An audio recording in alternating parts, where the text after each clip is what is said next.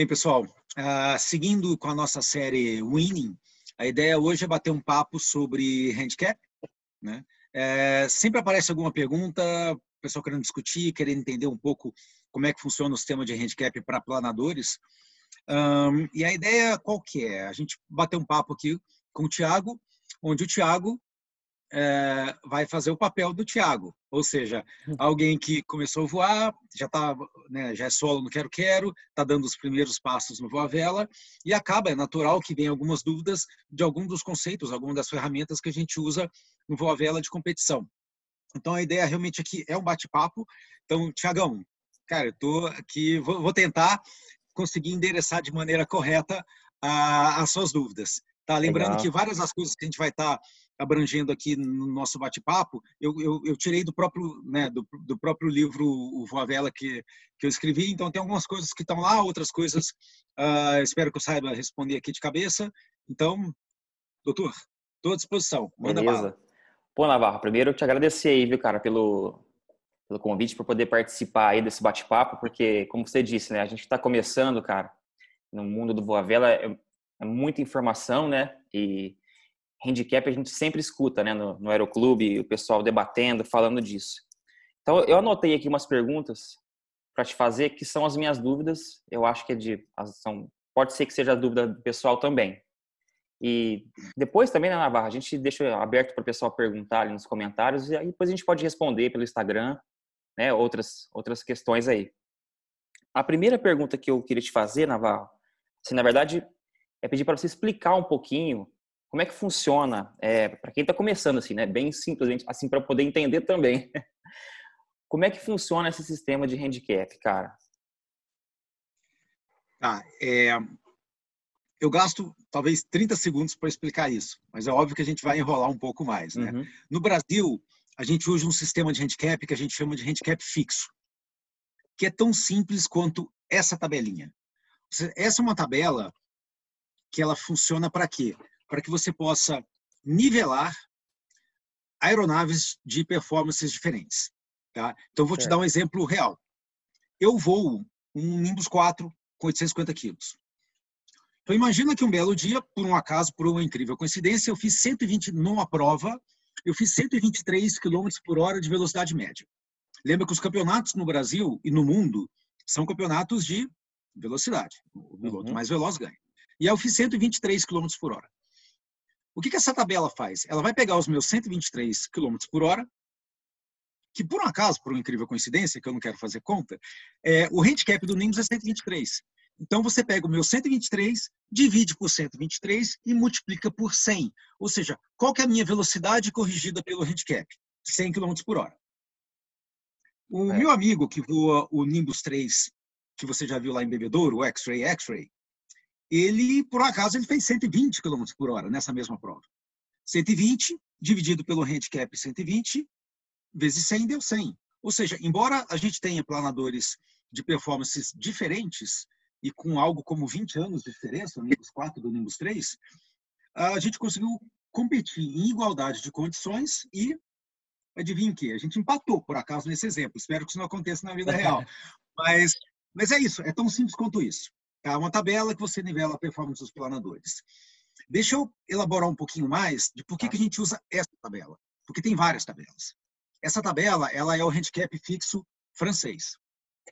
Vamos lá. É, esse caboclo que está na. Esse aqui não é a Auréola de Santo, não. Esse aqui é eu que fiz. Esse cara aqui é o, é o Felipe de Pechy. Tá? Ele é o presidente da, da comissão esportiva da Federação Francesa de Voo de Planador. Uhum. Ele é o, é o, é o cara que cuida de handicap na Federação Francesa. Tá? É, no último Mundial, agora, é, na República Tcheca, eu estava lá voando na 20 metros, representando o nosso Brasil, e o Felipe estava lá representando a França na Open Class. Tá? E aí eu fiquei conhecendo ele lá, eu sabia que ele cuidava do handicap, e depois a gente bateu um longo papo, que eu queria entender um pouco mais. E aí me contou a história, falou, olha, no passado a gente usava o handicap fixo alemão.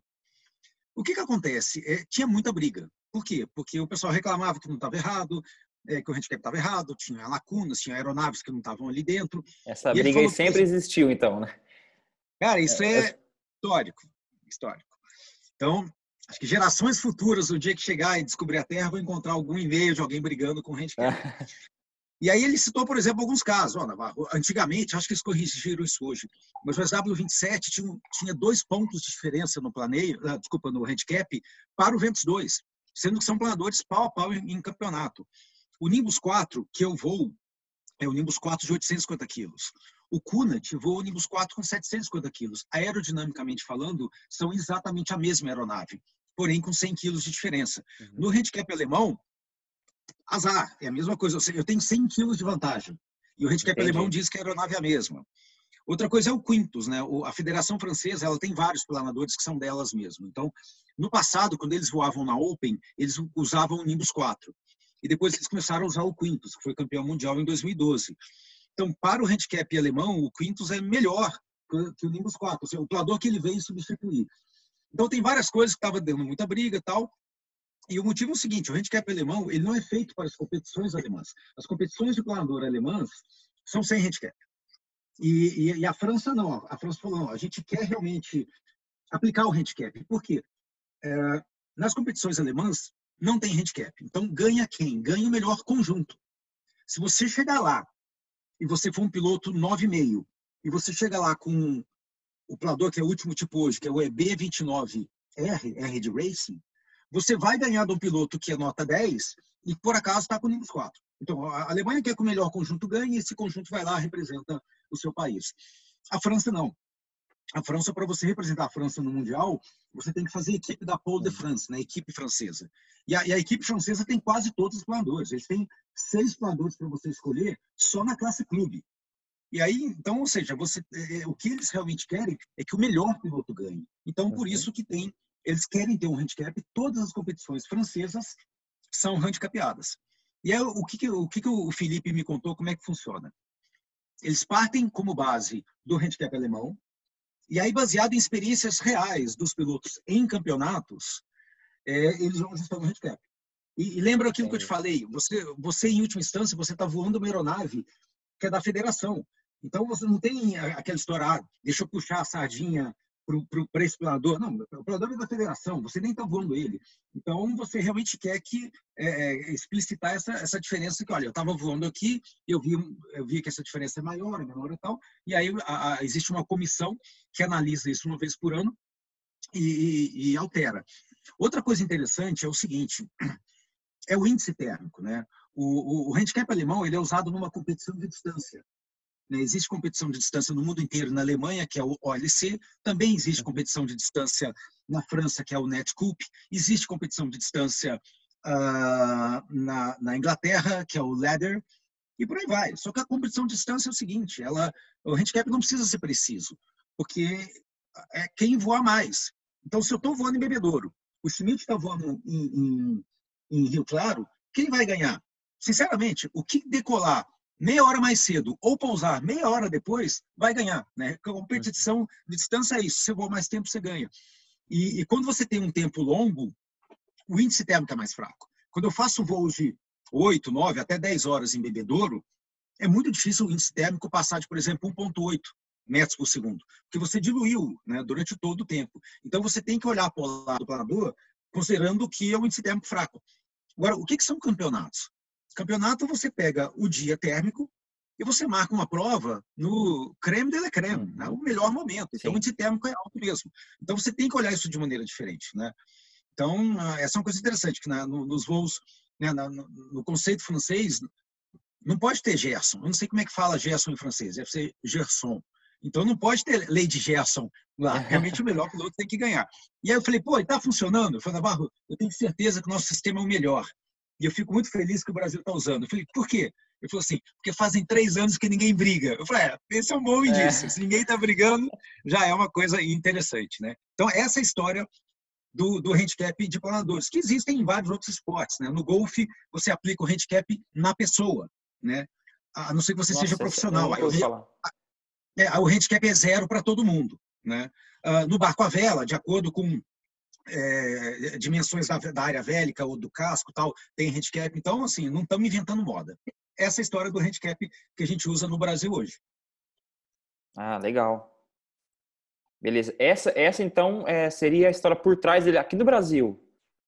Ou, ou no Brasil, ele, ele, ele, é igualzinho o francês mesmo? Ou tem algumas diferenças, assim? É o, é o francês que a gente utiliza aqui. Exatamente. Copy-paste.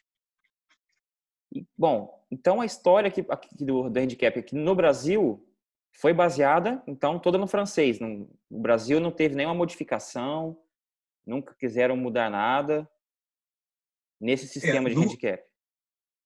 Nunca é um prazo muito longo. Então, então vamos lá. É, a gente usa o sistema é, de handicap fixo. a gente testou ele em 2010 e depois a gente acabou aplicando ele, acho que em 2016 ou 17, alguma coisa assim. É, como é que era o passado? A gente usava no Brasil um sistema de handicap que é chamado de variável. Tá? É, o que, que você tinha no passado? O passado, quando eu falo, é um passado passado. É longo, é longe. É, você tinha pilotos muito bons, eles tinham um conhecimento muito interessante, eles conseguiriam, eles conseguiam opinar coisas muito interessantes num sistema de handicap, e ao mesmo tempo você tinha pessoas muito inteligentes mesmo, porque era uma turma do ITA que pô, é, eram gênios, né? Então você junta a vontade de comer com a fome, deu no que deu. Eles criaram o que, no meu ponto de vista, naquele momento, sem o fanismo barato, tá? O melhor sistema de handicap do mundo, tá? Porque ele, ele, ele considerava conceitos que você não encontrava em outras partes do mundo. Ah, o, os, os, antigamente os, os ingleses usavam o conceito do vento, ah, mas não usavam o conceito do variável. Aí você, ou seja, cada coisa você tinha de uma maneira e no Brasil você tinha um sistema de handicap variável que foi criado. Eu, eu não quero ser injusto em não é, dar o é, é, né, dar, dar, o devido valor às pessoas que, que tiveram por trás disso. É que realmente eu desconheço. Eu sei de dois nomes que eu sei que foram extremamente, extremamente importantes para a criação e manutenção do sistema de handicap brasileiro, né? que são o meu mestre Galvão e o falecido Zé Hilton. Tá? Então, esses dois são, sempre foram a minha referência quando o assunto era variável. Deixa eu explicar um pouco mais. Aí você vai falar, pô, Navarro, por que você vai querer discutir uma coisa que morreu? Porque compreender o sistema de handicap variável é uma maneira de aprender, porque os uhum. conceitos que estão envolvidos ali são magníficos. Tá? Então, eu vou começar com esses dois planadores. Eu escolhi esses dois planadores porque eu conheço muito bem eles. Tá? Eu tenho 750 horas, mais ou menos, neste planador específico, a Bravo Uniforme, a Libelinha. Uhum. E eu tenho umas 500 horas de voo em vários tipos de janta, inclusive o que era meu, Yankee Yankee, e já voei, já voei dois mundiais com janta. Então, conheço essas duas aeronaves. E aqui estão as informações dessas duas aeronaves. Peso máximo de decolagem 350, 540, dando a 190 quilos de diferença. Melhor planeio daqui uns 3 pontos de diferença de planeio. Uma grande diferença na carga alar. Na verdade, o janta é. sem água, ele, ele é a libele vazia, é a libele com água. Tá? O janta vazio, ele dá 35 de carga lá. Então, e aí você pega o handicap, 98 para um, 108 para outro, 4 diferença. Aí você tira uma foto disso aí e você fala, pô, Navarro, tá razoável, parece que tá ok. É, isso aqui é um handicap fixo. Tá. É, eu voei 26 campeonatos com a Libélio. Tá? E, e como eu analisava muito o resultado, o resultado antigo para tentar aprender e tal, uma, uma, vez eu fiz uma média, de, uma média do handicap que eu sempre voei com a Libelli. Lembra, handicap variável. Ele podia ser qualquer coisa. E o número deu 97. Ou seja, ficou muito próximo do handicap fixo. Aí você fala, ok, parece que está justo. Então, será que está justo? Olha a polar dos dois. Aí você fala, bem, eu estou olhando a polar aqui, é o que você falou. O Janta é melhor que a Libelli. Sim, o Janta é melhor que a Libelli, mas olha aqui. Fica meio que claro que a, a, partir do. Isso aqui é um polar, ou seja, o tanto que o planador afunda a, comparado com a velocidade. Você fala, peraí, Navarro, a coisa está abrindo, ou seja, quanto mais rápido o Janta voa, ele se torna. A, diferença entre o Janta e a Libelli vai aumentando. Sendo que num, quando ele está voando muito devagar, os planadores são iguais. Então, um handicap fixo, que seria então considerado uma faixa da polar, pô, não seria correto, porque aqui ele muda, muda. e aqui ele muda. Uhum. Falei, é verdade. Então, talvez o correto seja um handicap variável, onde você consegue ter uh, um, uma, uma, compreensão de, do índice térmico. Então, como é que a gente faz essa conta? É, isso aqui é, é, é importante, é, é, menos confuso do que parece, tá? É, ele, ele, ele dá um entendimento para a gente chegar no próximo passo, que é o seguinte. Essa, aqui eu peguei a polar do Larus QR15. Eu, eu, eu, essa polar é o seguinte, eu, eu fiz 12 voos de teste no Larus, né? Então a gente obteve essa polar. Quando eu falo a gente obteve, essa polar aqui era eu, tá? Cada pontinho aqui era eu dando meu suor é, pelo voa vela brasileiro. Então eu conheço, conheço, bem essa polar. Depois que eu peguei essa polar, eu falei, pô, agora eu quero fazer um anel de Macrede pro Laros. E a maneira de montar o anel de Macrede é fazendo essa continha aqui, que basicamente é o seguinte: você tem a mesma polar da página anterior, onde você tem aqui o afundamento do planador, que é o WS, e o WM, que é o afundamento da massa de ar. E aí você traça as linhas tangentes aqui de, de, de melhor velocidade, ou seja, para cada fundamento. Ou seja, essa, é, é, essa, esse desenho aqui maluco, ele te dá o quê? O speed to fly, que é essa tá. continha aqui. Uhum. Ou seja, a grosso modo é o quê? Se eu tiver, é, sei lá, se eu tô, se eu tô com o meu climb marcando menos 4,5, 4, 4,5 mais ou menos, eu deveria estar a 160 por hora. Ah, por que isso? O que é 4,5? É, um, é, é uma massa de ar afundando 3. Você pode ver que aqui que é 160 por hora vai dar 1,5 por aí. Ou seja, é isso. Se eu tiver 4,5 é, é, negativo no meu climb, eu deveria estar entre térmicas a 160 por hora. Isso é certo. o speed to fly. Aí você fala, bom, beleza. Então, se eu já sei a velocidade que eu tenho que estar entre térmicas, o que, que vai acontecer na térmica eu já sei. Você acabou de me falar que eu tô que, que, que é um 4,5. Então, você consegue usar o que a gente chama de clássica teoria de Macready para calcular a velocidade resultante. Então, é muito simples. Eu estou voando a 160, tudo, fiquei baixo, peguei uma térmica, subi, a, velocidade, a velocidade de avanço é zero, porque eu estou subindo a térmica, subindo a térmica a quanto? Na, na, velocidade que a gente combinou aqui, 4 metros. Tal. Então, a, a, a, a clássica teoria de Macready, ela entende que você está sempre fazendo um dente de serra. Então, você faz essa conta de dente de serra para um dado circuito, você encontra o quê? A velocidade resultante. Tá? Então, dá para você falar, ah, agora eu entendi, quer dizer que com é, Macready 4, eu estaria voando a tantos quilômetros por hora. Você consegue fazer essa conta. Aí você fala, peraí, se eu consigo fazer essa conta, eu consigo fazer a conta inversa. O que é a conta inversa? A conta inversa é o seguinte, eu estou numa prova e eu pousei, entrego o meu voo, e aí o cara fala, Navarro, você fez 115 de média. É.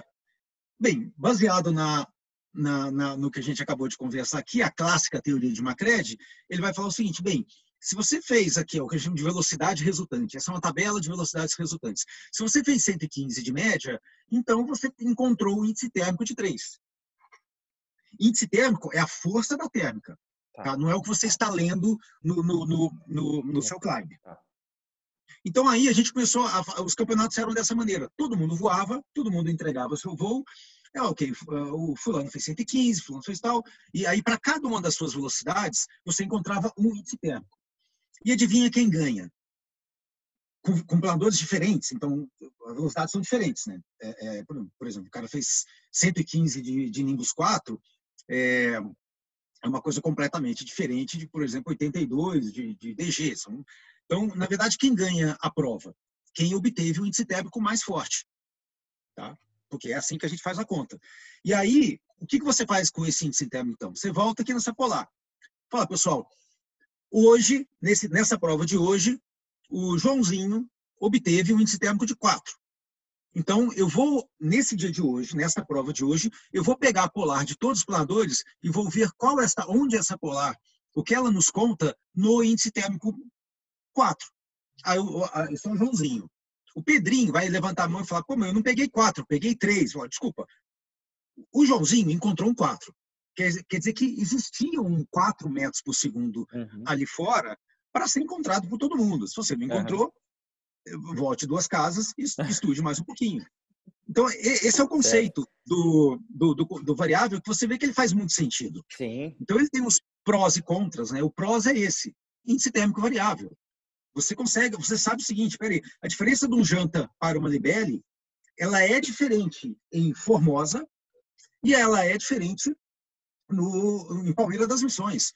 Teve um campeonato que eu fiz de libele em Palmeira das Missões, que o campeonato inteiro eu paguei handicap por janta.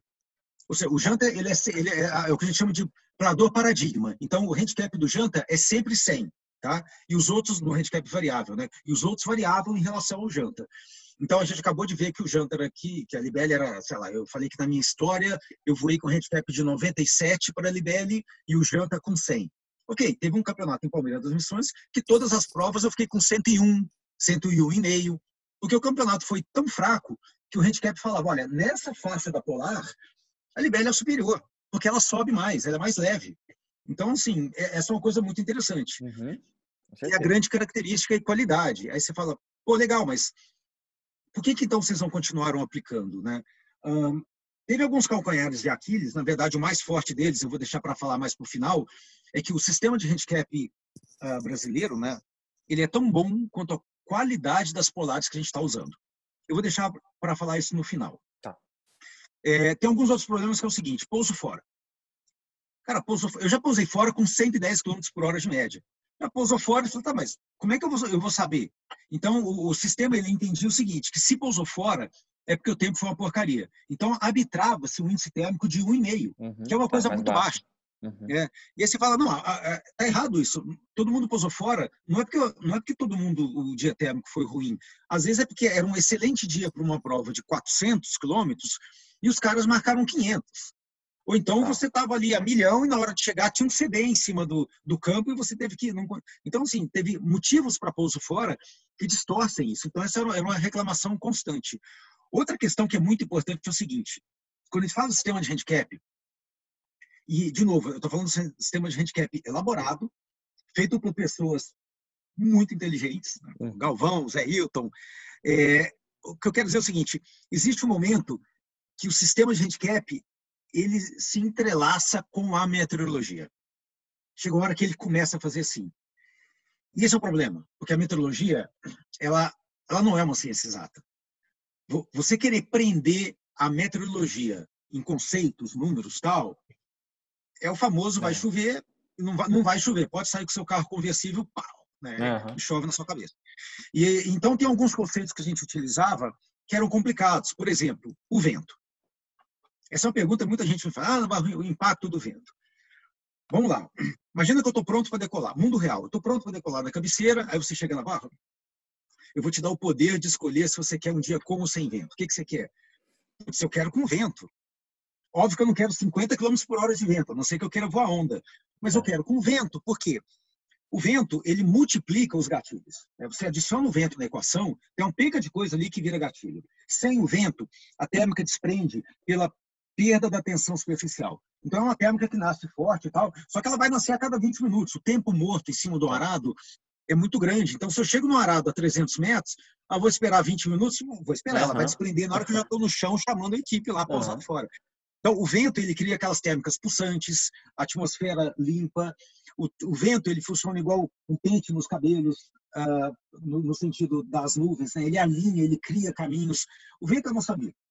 É, agora que eu já, já fiz meu serviço aqui de cabo eleitoral do vento, é. É, como é que funciona o vento no sistema de handicap? Ele é sempre negativo. Sempre negativo. Lembra que eu falei da velocidade resultante?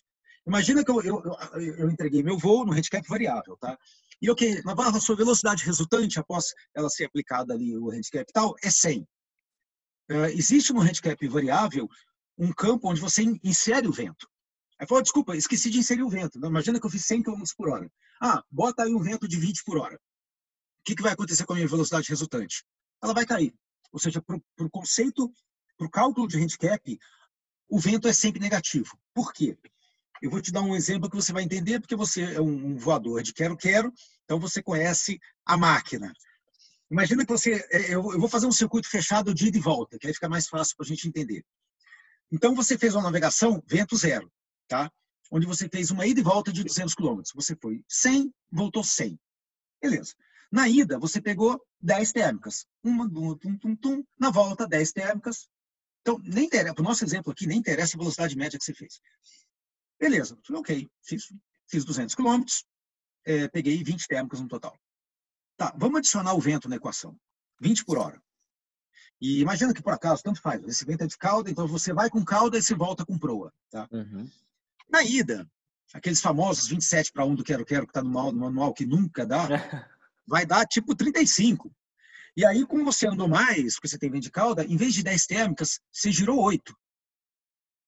Na hora que você vira contorno ponto e ventão de proa, quero, quero, adora vento de proa, Nossa. aí você fez o quê? 12, 12 térmicas.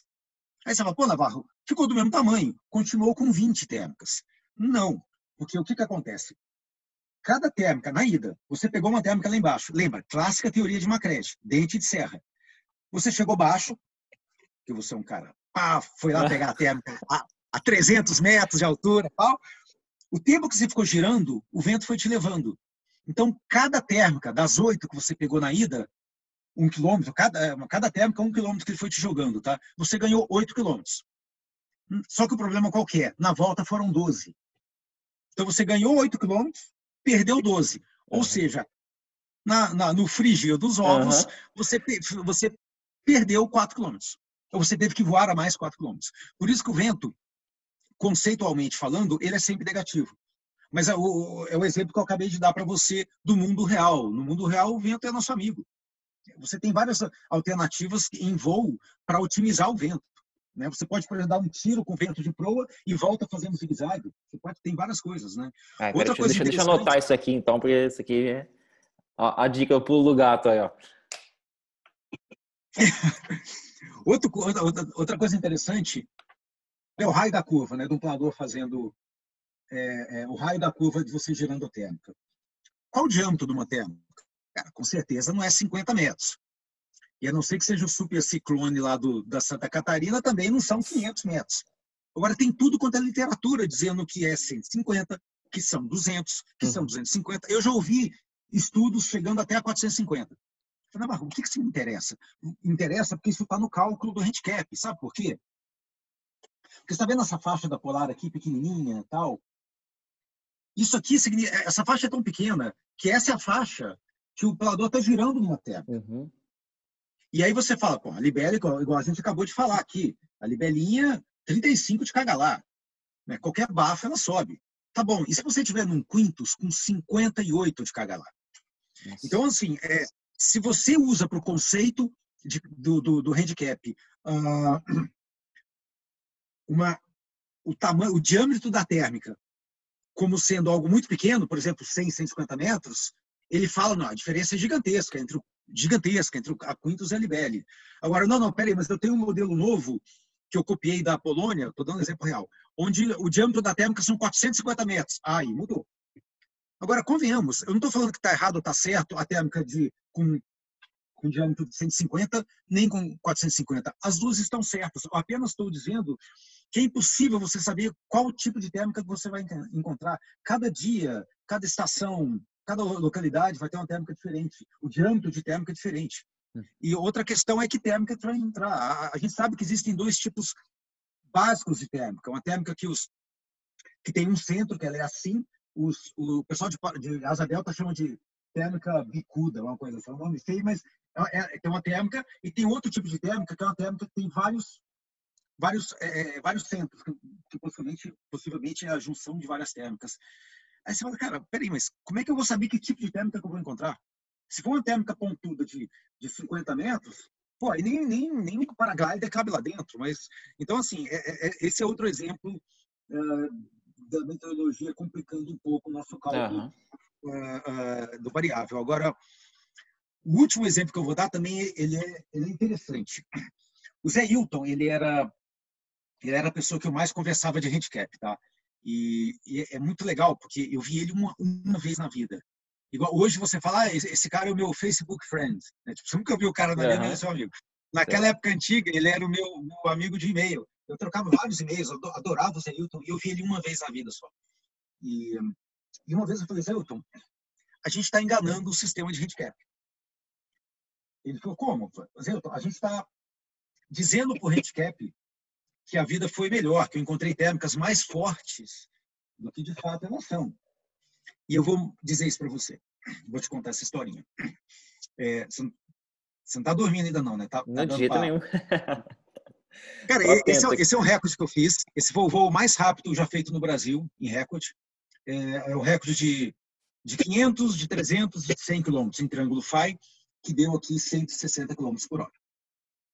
É, se você for olhar essa, é, os dados aqui, você vai ver que esse, que esse, esse, esse voo ele tem focinho, orelha e rabinho de caminho de nuvem. Né? Como é que você vê isso? Você vê aqui pelo planeio. Pô, eu adoro meu Nimbus, mas ele não dá 110 de planeio, 110 para 1 de planeio. E outra coisa é que eu girei muito pouco, 10%. Ok. Aí você fala, ok, tá. Legal, Navarro. E o que você quer me dizer com isso? Eu quero dizer o seguinte: imagina que isso não era um campeonato, é, não era um recorde.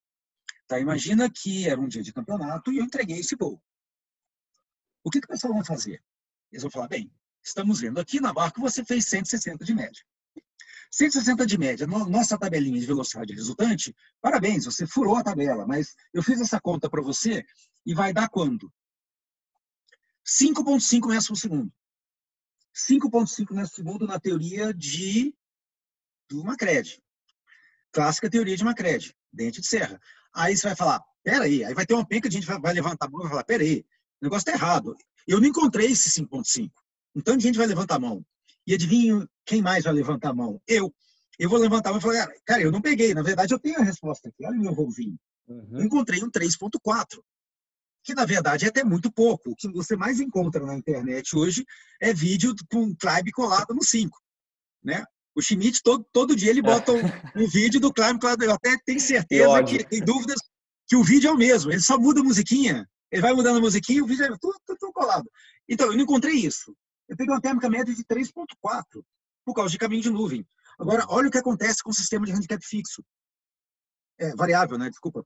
Eu, eu, tô, eu tô fazendo ele, ele, ele mensurar todos os planadores na faixa da polagem lá da frente, porque é a faixa do índice térmico de 5,5. Ou seja, todas as vezes que a gente pega caminhos de nuvem, e eu, eu tenho umas técnicas, eu consigo pegar caminho de nuvem, caminho de ascendentes. Eu consigo pegar um certo nível de sucesso, caminho de ascendente no azul. Ou seja, toda vez que você está fazendo isso, você está enganando o sistema de handicap. Nessa época, a gente não tinha essas ferramentas, né? Então, eu estava conversando com o Zé Hilton, Zé Hilton, o que, que a gente faz? Ele falou, Navarro, esse é um problema, vamos tentar fazer uma pesquisa com os pilotos para tentar perguntar quando é que eles giram, tal, tal, tal. Mas aí, infelizmente, é, é o Zé Hilton teve, uma, uma, doença, ele faleceu, e aí, eu, eu, depois que ele faleceu, eu pedi a graça de continuar discutindo esse assunto. Uhum. Mas a gente chegou a discutir esse assunto, porque eu falei, pô, Zé, isso é algo que a gente tem que mudar, né? E o que eu guardei para o final é isso, que é, é, o sistema, o que de fato, né, o tiro na nuca, o que de fato uh, acabou, fez a gente mudar, abandonar uh, o sistema de handicap, foi de fato de que ele é tão bom quanto a qualidade das polares. E a gente começou a ter problema com as polares. Deixa eu falar sobre isso, prometo que eu estou acabando. Ah, tá, é, super legal. É, que polar que a gente usa? Do fabricante. Bem, tem dois tipos de fabricante. O realista e o otimista. Eu nunca vi fabricante falar, meu, meu polador é uma porcaria, está aqui. Então é. você tem, então de cara, você já tem duas polares. Vou dar um exemplo. Janta 2. Está ali, foi, né, fizeram, produziram Janta 2, polar, uma polarzinha dele lá, o melhor planeio quanto? 38 para 1. É, vai, que seja. Aí eles lançam um Janta 3. Aerodinamicamente falando, é exatamente o mesmo planador. O que, que o Janta 3 tem de diferença do 2? Ele tem duas saídas do lastro, na asa, em vez de ser um na, na fuselagem. Ele tem um leme, um, um palmozinho maior, que tem zero impacto em polar. E ele tem um plex inteiriço, que na verdade é até pior. Porque se esse plex inteiriço não está com o canopino foi 100% perfeito ali, seguindo né, a, a curvatura, ou se ele não está com o assentamento correto, ele vira um festival de ar saindo e ele fica até pior. Então, por exemplo, eu sempre preferi, falando aerodinamicamente falando, o Janta 2, porque o Janta 2 até a metade do plex está grudado uhum. ali, então você é, é uma área muito mais tranquila. Bem, adivinha o que acontece com a Polar do Janta 3? Aí vem lá o manual, 40 para 1. Ou seja, ele ganhou de presente do Papai Noel dois uhum. pontos de Polar absolutamente no nada. E por que, que isso é complicado? Porque o coitado do, do, do piloto é, brasileiro que de boa fé comprou o Janta 3, tá, vai ter que voar com um Polar que não é realista. Então você tem essa questão do, dos fabricantes que já era complicada. A gente usava também era aceito pela federação uh, polares testadas pelas IDAFLIX, né, os ACAFLIX, que são as academias de engenharia aeronáutica alemãs. Então, todo verão alemão, eles testavam algumas, alguns planadores, e essas polares são boas, mas você tem aquela questão que eles não têm polares para todo mundo, e não é um trato assim, assim, sempre apareceu uma planilha de Excel com polares aí da Flick. E aí você acredita, já teve fato, já teve casos de ter duas polares aí da Flick. Peraí, que eles é. testaram duas vezes, o dinheiro estava barato o reboque, vamos fazer tudo de novo. Tranquilo, né? Então, assim, as Idaflix são legais, mas assim, a maneira de você obter um dado oficializado da Idaflix sempre foi problema.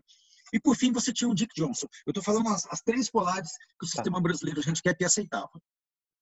É, o Dick Johnson é um, um, ótimo piloto americano, participou de muitos campeonatos mundiais no passado e já é falecido, mas há 30 anos atrás ele escrevia as melhores colunas de, de, de Boa Vela que você podia ler, que era, era publicado na Soaring Magazine dos Estados Unidos, é onde basicamente ele pegava as aeronaves e testava. Isso é muito legal, mas qual é a questão? Obviamente, sempre que ele testava uma aeronave, a Polar era pior do que a do, do fabricante, porque era o mundo real. Então você já ficava naquela, pô, rezando, tomar aquele teste no planador, porque aí eu vou ter alguma vantagem. Legal. Outra coisa é o seguinte: o Dick Johnson testava os planadores, e se ele achava que não estava legal, ele fazia coisas que eu e você faríamos. Por exemplo, ele botava malha, botava o tubuleto na, na, na questão correta, ele isolava comandos. É isso. E aí ele obtinha uma polar melhor. Falando, essa polar aqui está muito longe da do fabricante, vou fazer. Por, por uma questão de conceito, antigamente, a gente usava sempre a primeira polar que o Dick Johnson obtinha. A segunda, não, a segunda ele mexeu. Pô, mas ele mexeu coisas que a gente faria. Uhum. Então, um exemplo que era gritante no Brasil essa polar aqui do Ventus 2. Um belo dia o Dick Johnson pega o Ventus 2 e testa. E o, e o Ventus 2 estava com tubuleta no lugar errado. Olha só, o azulzinho é o Ventus 2. O verdinho é o Ventus 1, é o Ventus que ele vem substituir. Olha só, ele é pior. Sim, ele é, é pior, o Ventus 2 é pior. E aqui você tem a questão do tubulator errado. A partir do andar da velocidade, o tubulator errado, o tubulator serve para quê? É, se você abre, se, no asa lisa, se você acha, se você sabe que em algum momento ele vai transacionar para turbulento, do de laminar para turbulento, antes disso você bota o turbulento, porque você transiciona antes. E ele vai, e a, porque se você não fizer isso, é, acontece o que eles chamam de calço, é, calço não é hidráulico, é, é calço aerodinâmico, que é um demônio em termos de aerodinâmica. E está aqui o senhor calço. Por quê? Porque o turbulento estava errado. Ok. É, antes do Dick Johnson testar, o Ventus 2 já estava errado, porque não tinha polar. Então o Ventus 2 usava mesmo o polar do DG800. O que é errado, porque o Ventus 2 era várias vezes campeão mundial e o DG800 nem aparecia em campeonato mundial. A, Polar era muito parecida, tá? Mas tem coisa que a Polar não consegue entender, que é o handling. O Ventus 2 era muito melhor de handling. Então, então o Ventus 2 já tinha uma vantagem no Brasil enorme, porque ele usava a Polar do DG800. Na hora que o Dick Johnson me faz esse teste aqui, aí a coisa descamba. É, essa Polar aqui é mais interessante aqui. Ó. É, é só para mostrar o tamanho do enrosco, tá? Não basta ele ser pior que o Ventus 1. A partir de uma dada, dada velocidade, o Ventus 2, o, o, o Ventus ali, né? 2, o Ventus 2, voador 18 metros, campeão mundial. Olha só, tadinho. Ele é pior que o Janta. Aí você fala, pô, por que, que ninguém nunca dava o grito disso? Na época, o piloto não voava muito bem, ele ficava sempre no fim. E ninguém fica prestando atenção quando você está lá embaixo. Né? É, depois o Schmidt é, é, comprou o Ventus, e aí ficou claro, que o Schmidt voa pra caramba. Falei, pô, peraí. Aí o pessoal começou a prestar atenção. Mas indiferente de handicap, e é uma coisa que eu, que eu queria falar mais para frente, é, o bom piloto ganha com qualquer. Não, o, Schmidt fez com handicap fixo, handicap variável. O Schmidt ganhou várias provas com ventos. Então, ali era uma questão de piloto mesmo. Mas você vê o, o que um, um conceito errado pode trazer? Né? Então, então, essa é a questão que de fato matou. Na hora que a gente começou a ter alguns problemas nessa ordem, a gente falou, ok, para tudo. E esse foi o momento quando a gente foi para o handicap fixo francês. É isso, doutor. Caramba. Desculpa que eu me alonguei. Não, não, muito legal. Tinha coisa que eu nem imaginava, Navarro. A gente só escuta falar né, do, de handicap, mas não, não imagina que é, é, é são tantos detalhes assim, né, cara? E curioso, e nesses casos aqui que esse piloto é, testava os planadores, depois ele falava na, na, na, matéria, ele contava o que, que ele fez com o planador?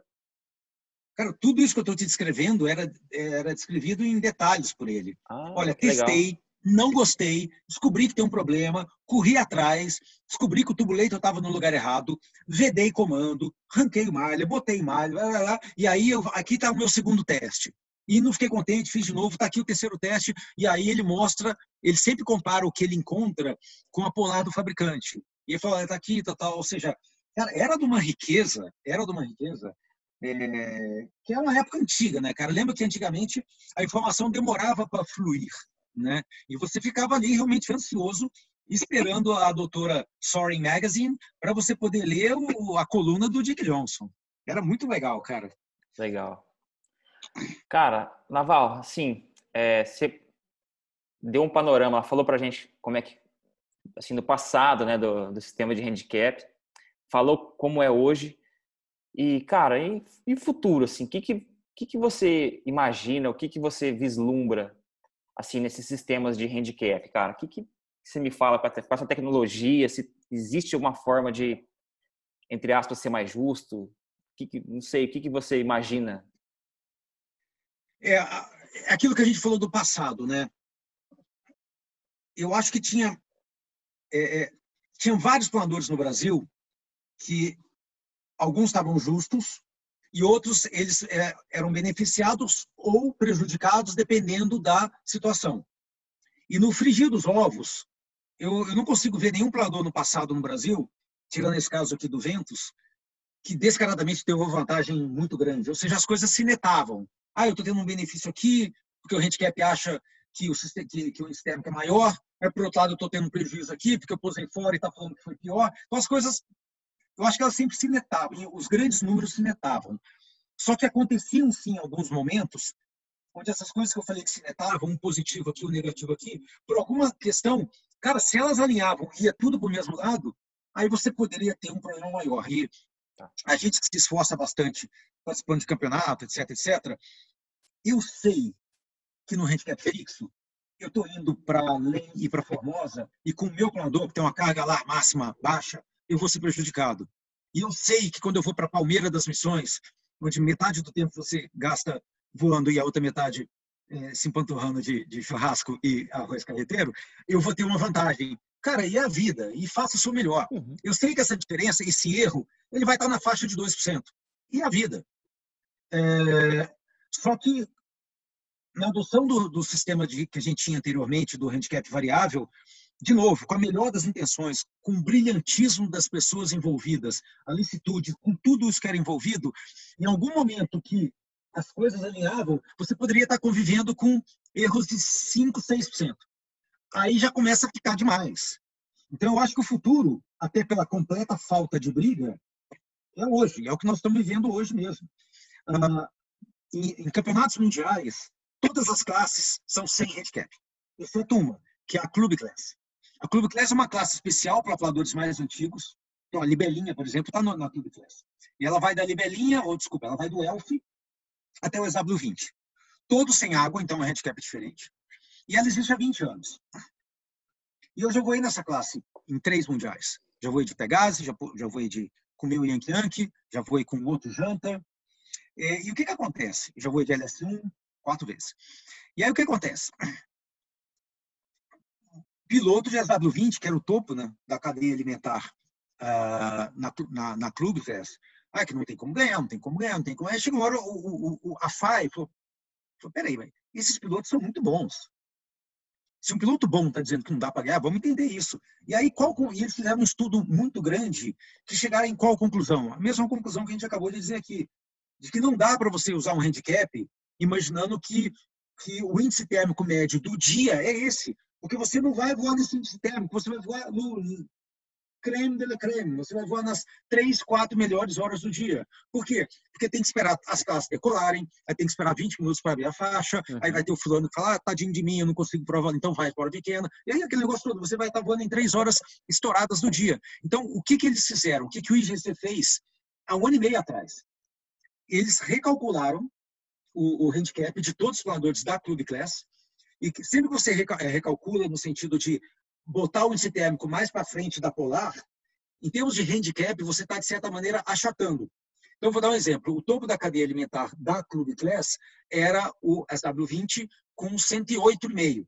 O handicap era 108,5. Depois dessa revisão, ele foi para 105,5 onde teve vários poladores que não mudaram. Então, promoveu-se um achatamento que pura e simplesmente está refletindo a realidade que nós uhum. vivemos. E a realidade estamos vivendo é que o índice térmico em, uma, em um campeonato ele é mais alto do que você decolar em bebedouro 10 da manhã e pousar de noite com o ângelo desesperado acendendo as luzes. É isso. É, então, assim, o futuro eu acho que é esse. A gente, se a gente está com um sistema que o pessoal não briga mais e que a gente consegue entender é, é, é as diferenças, é isso, né? Agora, uma última coisa que eu queria comentar. É, no passado uhum. tinha muita briga, muita briga mesmo, tá? É, e acontecia, infelizmente, em, em briefings, o que é horrível. Você está ali para voar e, e, tem um caboclo brigando. E aconteceu através de antigos fóruns que existiam, Comprador Brasil. Eu sempre ouvi essas coisas da seguinte maneira: eu nunca participava, porque eu odeio briga, mas sempre tinha aquele momento que vinha aquele, aquele o pessoal que sabia, né? Então sempre tinha uma hora que vinha um Zé Hilton, vinha um Galvão e falava: metade do que vocês estão falando é porque vocês não conhecem. Tipo, não destrua algo que você sequer conhece. É... E aí depois vinha outras questões que eram muito elaboradas. Então, assim, era ruim a briga, obviamente, mas dava para você aprender alguma coisa. E eu lembro uma vez estava tendo um dos vários quebra era semanal, tá? quebra-pau quebra por causa de gente E aí o meu mestre, Batata, ele entra e fala assim, olha, vocês estão discutindo aí, vocês estão mudando o sistema de handicap? Eu já cansei de ver mudanças no sistema de handicap. Agora, mudam-se os sistemas e os pilotos estão ganhando são sempre os mesmos. E eu falei, pô, Batata tem razão, porque na verdade é isso. Ou seja, você tinha um grupo de pilotos que não eram campeões que estavam usando o handicap como se fosse a fórmula mágica para você chegar lá. Tá. Não é. Uhum. Você vai mudar o handicap e no mundo dos pilotos campeões vai ter alguma mudança. É isso que vai acontecer. Agora, não, não existe, quando eu escrevi, não existe atalho para o sucesso. Uhum. Você quer chegar lá, não vai ser discutindo handicap.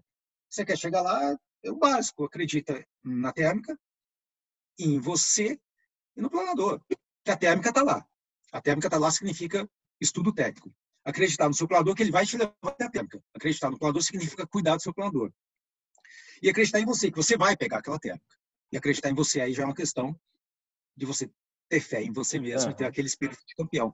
Esse sempre foi e sempre será o caminho para você chegar lá. É isso. Muito bom, cara. Nossa. Legal demais, Naval. Muito obrigado, cara. As minhas principais dúvidas você sanou. Então, acho que assim, a gente poderia é, deixar aberto e pedir para o pessoal que, que vai assistir esse vídeo comentar aí embaixo, né? Deixar nos comentários as dúvidas e, assim, a gente vai respondendo na medida do possível, né? A gente vai respondendo ali nos comentários ou eu respondo lá no, nas stories do Instagram, na base.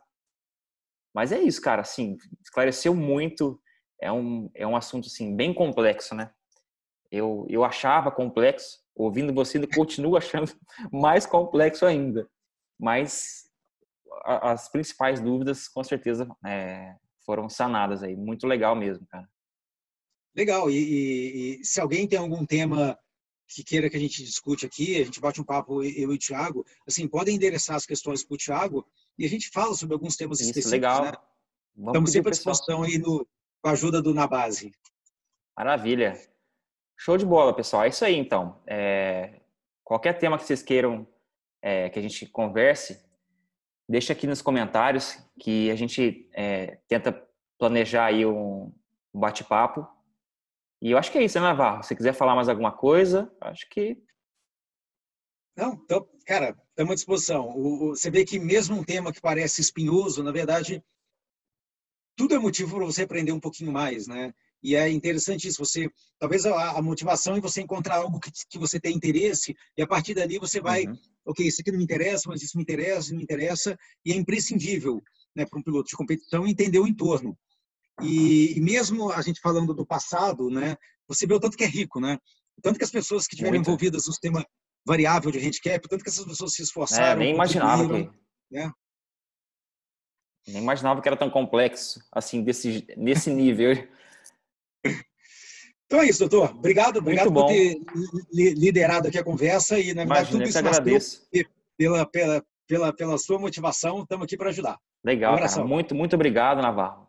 E a gente se vê então no próximo bate-papo. Obrigado, Fechado. pessoal. Um abraço, cara. Um abraço. Tchau, tchau.